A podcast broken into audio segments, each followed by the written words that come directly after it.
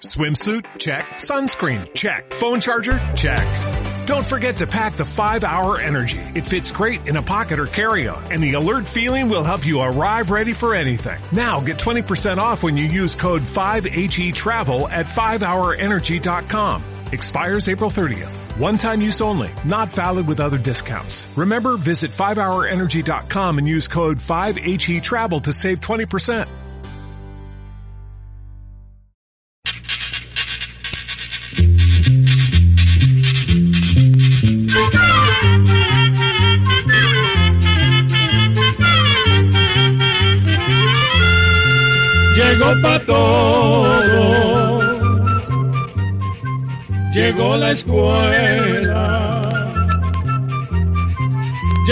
La escuela,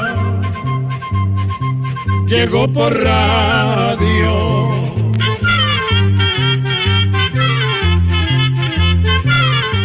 Aquí estamos amigos. Hola, ¿cómo están ustedes? Bienvenidos. Un placer saludarles. Esperamos que se encuentren muy bien. Porque precisamente vamos a compartir con ustedes una nueva edición de... Oigamos la respuesta, el espacio del Instituto Centroamericano de Extensión de la Cultura. Con nuestro lema, comprender lo comprensible es un derecho humano. ¿Conocen ustedes las erupciones del volcán Caracatoa? Hoy vamos a darnos cuenta. También sabremos si una mujer con un solo ovario puede quedar embarazada. Y vamos a recordar la historia de la peste negra en Europa, que mató a millones de personas. Siéntanse cómodos, disfruten de un cafecito, un fresquito, en fin, juntémonos todos a escuchar a través de ese medio maravilloso de la radio, oigamos la respuesta. Desde la provincia de Punta Arenas, en Costa Rica, un amigo oyente nos envía su consulta por WhatsApp. Quiero que me comenten acerca del poderoso volcán Krakatoa que entró en erupción en Indonesia hace muchos años. ¿Ha habido alguna erupción de ese volcán recientemente? Escuchemos la respuesta. El volcán Krakatoa está situado en una pequeña isla del Océano Pacífico al sur del continente de Asia, entre las islas de Java y Sumatra. El volcán Krakatoa es un volcán muy activo que ha hecho erupciones desde hace más de dos mil años. Vamos a contarle que una de las erupciones más conocidas del Krakatoa es la que hubo en agosto del año 1883. Esta erupción de agosto de 1883 fue tan fuerte que el ruido de la explosión se escuchó a cinco mil kilómetros de distancia y las cenizas y pedazos de roca que lanzó el volcán cayeron sobre barcos que se encontraban a más de dos mil cuatrocientos kilómetros. Las nubes de polvo y ceniza que lanzó el volcán se elevaron a unos 80 kilómetros de altura y oscurecieron el cielo durante varios días. Esa oscuridad hizo que la temperatura del planeta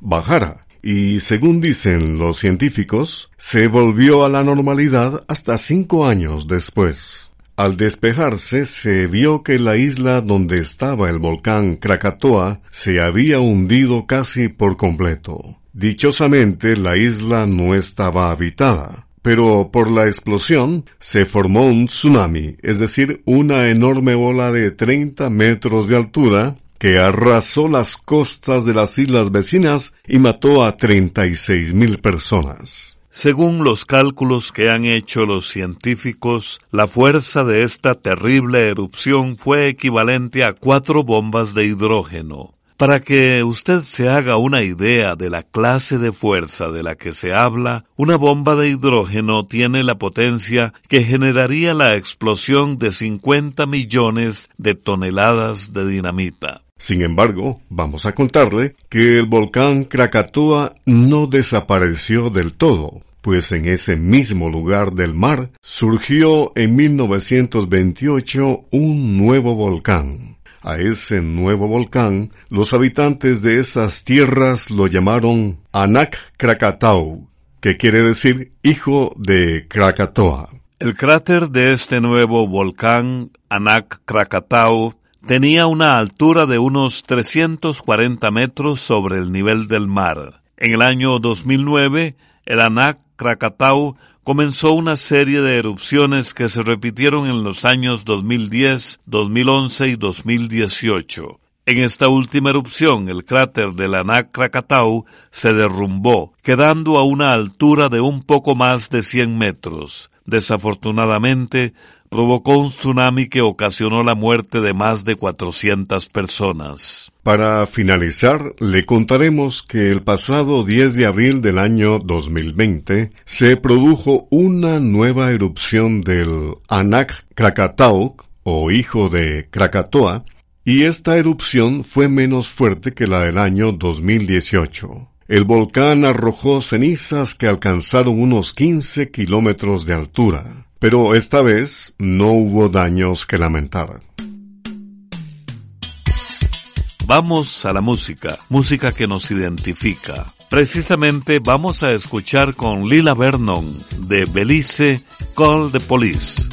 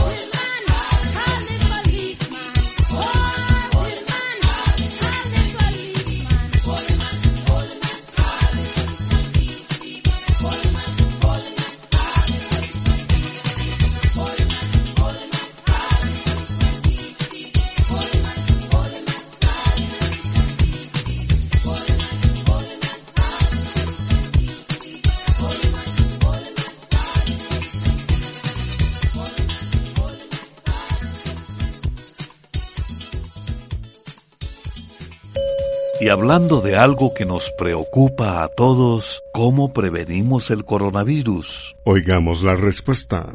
Lavándonos las manos frecuentemente con agua y jabón. Envíenos sus preguntas al apartado 2948-1000 San José, Costa Rica. También nos puede contactar al correo electrónico isq.org o encuéntrenos en Facebook como Oigamos la Respuesta. Una amiga oyente que nos envió un WhatsApp desde Matagalpa, Nicaragua, dice lo siguiente. A mí me operaron y me sacaron un ovario. ¿Será posible que con solo un ovario pueda tener hijos? Ya hace un año que me operaron. Quiero saber a los cuántos años podría salir embarazada. Oigamos la respuesta. Vamos a decirle a esta amiga oyente que es perfectamente posible que una mujer quede embarazada con un solo ovario. Es importante, eso sí, que el ovario que queda también conserve el tubo o trompa de falopio, que es la vía o camino por donde sale el óvulo del ovario cada mes y cae en el útero. En el útero, el óvulo se une con el espermatozoide del hombre y se da la concepción, es decir, comienza a formarse el bebé. Según dicen los médicos, para poder quedar embarazada con un solo ovario, ese ovario y la trompa de falopio deben estar sanos, y la mujer debe tener menstruaciones normales y regulares, es decir, sin atrasos o adelantos.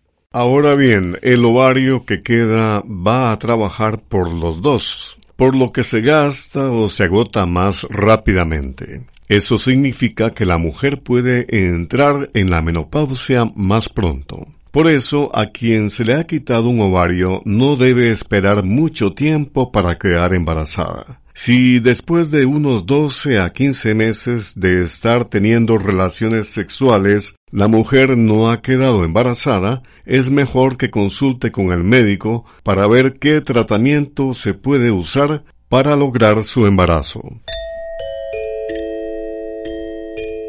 Comprender lo comprensible es un derecho humano. El señor Cruz Ramón García Martínez nos envió un WhatsApp desde la ciudad de León, en Nicaragua, con la siguiente consulta. Dicen que en el pasado ha habido pestes que han matado a miles o millones de personas en Europa. ¿Es cierto? ¿Cómo fue que sucedió eso? Oigamos la respuesta. Efectivamente, don Cruz Ramón, a lo largo de la historia de la humanidad ha habido plagas que han provocado la muerte de millones de personas. Las más mortales ocurrieron en Europa durante la época de la Edad Media. Esa situación tuvo varias causas. La primera de ellas fue la gran pobreza en la que se encontraban muchas ciudades y pueblos de Europa. En las ciudades, las personas vivían apretujadas en medio de la suciedad, el hambre y la desnutrición.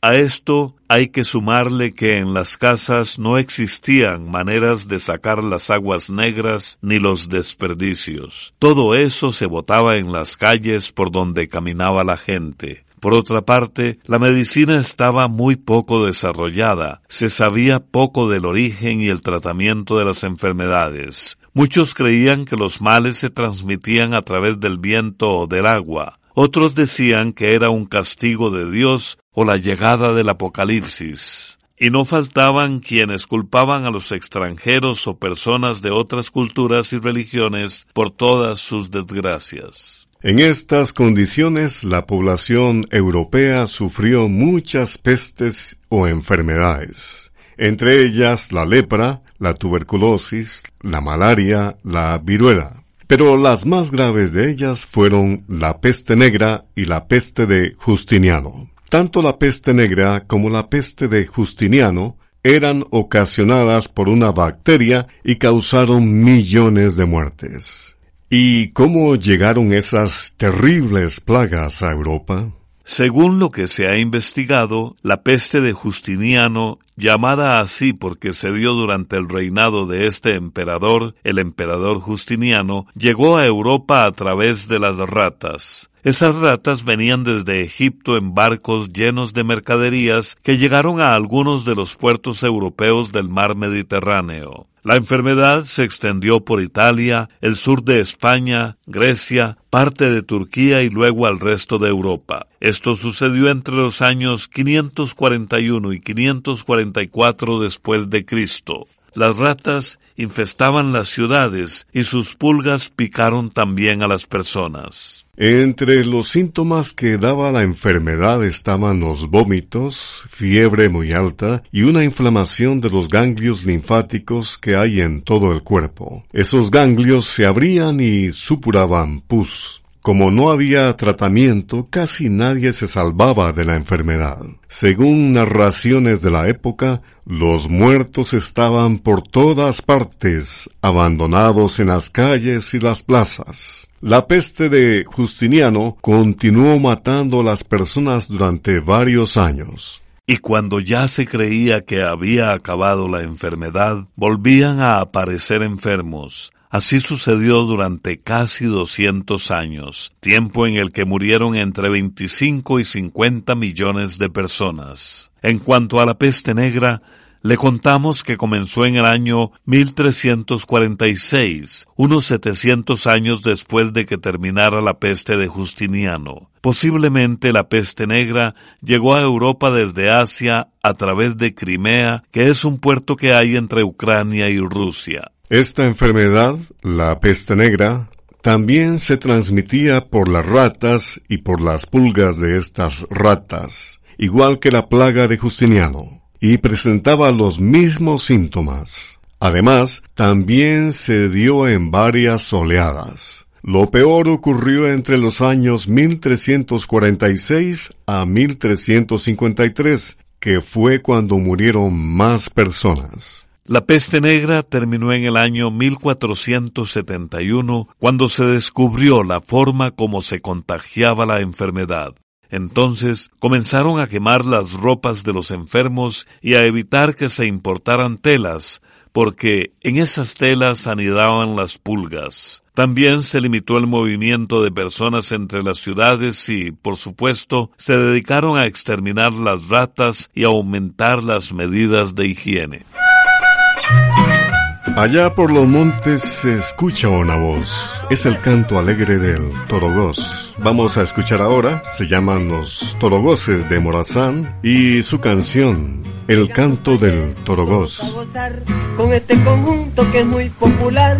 Vengan compañeros todos a gozar con este conjunto que es muy popular. Vengan a gozar, vengan a bailar con los torogoces de Morazán vengan a gozar, vengan a bailar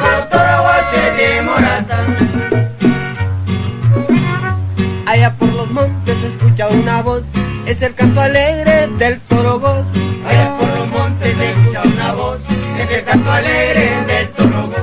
Somos muy expertos en las construcciones, construimos defensas en los paredones. Somos muy expertos en las construcciones, construimos defensas en los paredones. Muy de mañanita comienza a cantar. Levántate hermano, vamos a trabajar. Muy de mañanita comienza a cantar. Levántate hermano, vamos a trabajar. Es barranquillero y trabajador, como el guerrillero del Salvador. Es barranquillero y trabajador, como el guerrillero del Salvador. Claro que sí, compadre. Ese es el ritmo con olor a pólvora, color de fuego en el combate y sabor a victoria. Cargo de los torogoces de Morazán, acompañando al pueblo salvadoreño y demás pueblos del mundo en su lucha contra la opresión y el imperialismo. Allá por los montes se escucha una voz, es el canto alegre del torogón. Allá por los montes se escucha una voz, es el canto alegre del torogón. Somos muy expertos en las construcciones, construimos defensas en los paredones. Somos muy expertos en construcciones, los paredones. Muy de mañanita comienza a cantar. Levántate hermano, vamos a trabajar. Muy de mañanita comienza a cantar. Levántate hermano, vamos a trabajar.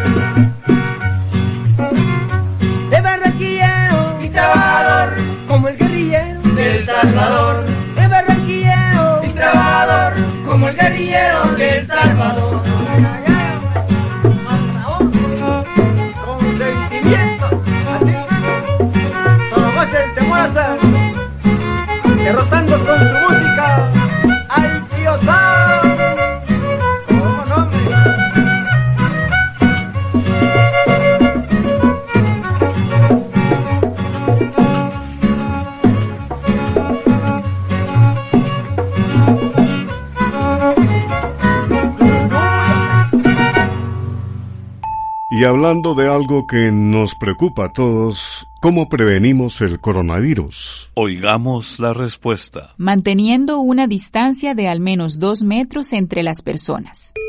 También puede contactarnos a través de un mensaje de WhatsApp al teléfono código de área 506, número 8485-5453. Y la siguiente pregunta es de la señora Sonora Flores, que nos ha escrito desde Costa Rica, y esta es su consulta. ¿Por qué será que a las estrellas del cielo se les mira como una pestañeta roja? Escuchemos la respuesta. Las estrellas brillan porque son inmensas bolas de fuego ardiente. Los materiales que las forman arden, produciendo luz y calor muy fuerte. El Sol mismo es una estrella y es la que se halla más cerca de la Tierra, por eso lo vemos tan grande. Las otras estrellas están tan alejadas de nosotros que su luz nos llega muy débil. Por eso es que las vemos como si fueran apenas unos puntos luminosos que titilan en el cielo. Además, la capa de aire que rodea nuestro planeta y que conocemos como atmósfera deforma la luz que llega de esos astros lejanos, y entonces se ven como si tuvieran picos o puntas, y se acostumbra a dibujarlas de esa manera. Sin embargo, en realidad son redondas. También vemos a las estrellas con colores, pero como le decimos, eso tiene que ver con la capa de aire que rodea a nuestro planeta que distorsiona la luz que nos llega desde esos astros. Por eso a veces las vemos de color amarillo, azul, naranja o rojo. La humedad de la atmósfera también afecta los aparentes colores que vemos en las estrellas. Vamos a la música, música centroamericana y también con la música tradicional ranchera, como La Piedra de la cantante Aida Cuevas de México.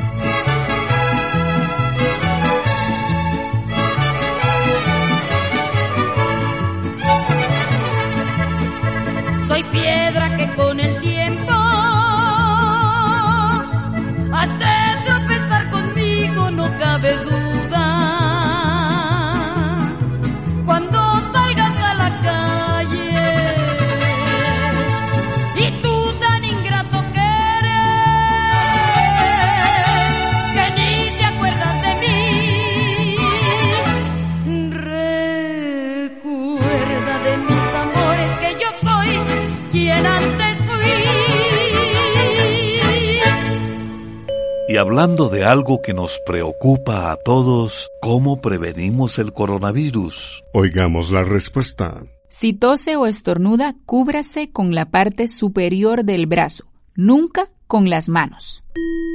¿Qué puedo hacer para evitar las picaduras que le hacen los murciélagos a mi caballo? Es la pregunta que nos hizo un amigo oyente desde Nicaragua. Oigamos la respuesta. A los murciélagos que chupan sangre se les conoce como vampiros. De las 1400 especies de murciélagos que hay en el mundo, únicamente tres de esas especies se alimentan de sangre. El problema con estos murciélagos vampiros es que son portadores del virus causante de la rabia, una enfermedad que también se puede transmitir a las personas que tienen contacto con el ganado enfermo.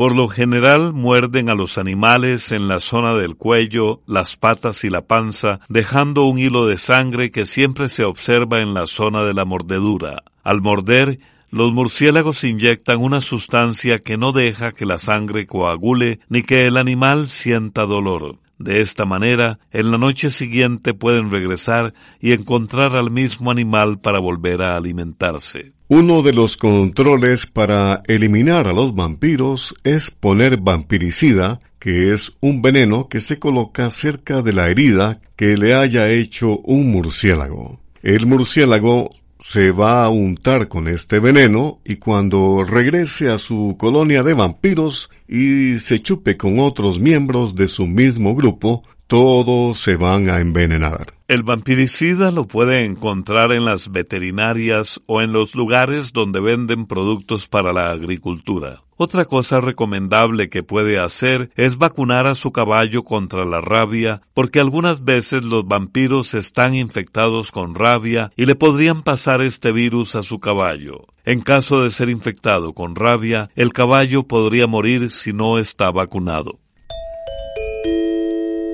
Amigos, al concluir nuestro espacio, compartimos con ustedes una frase del escritor cubano José Julián Martí Pérez que dice así, El que es capaz de crear no está obligado a obedecer.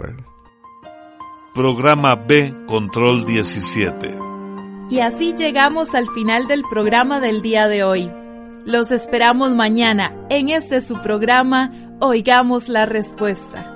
Mándenos sus preguntas al apartado 2948-1000 San José, Costa Rica.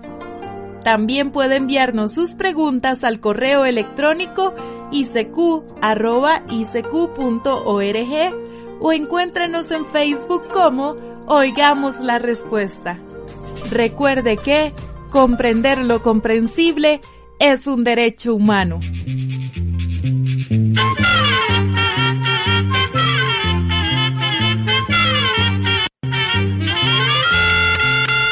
el momento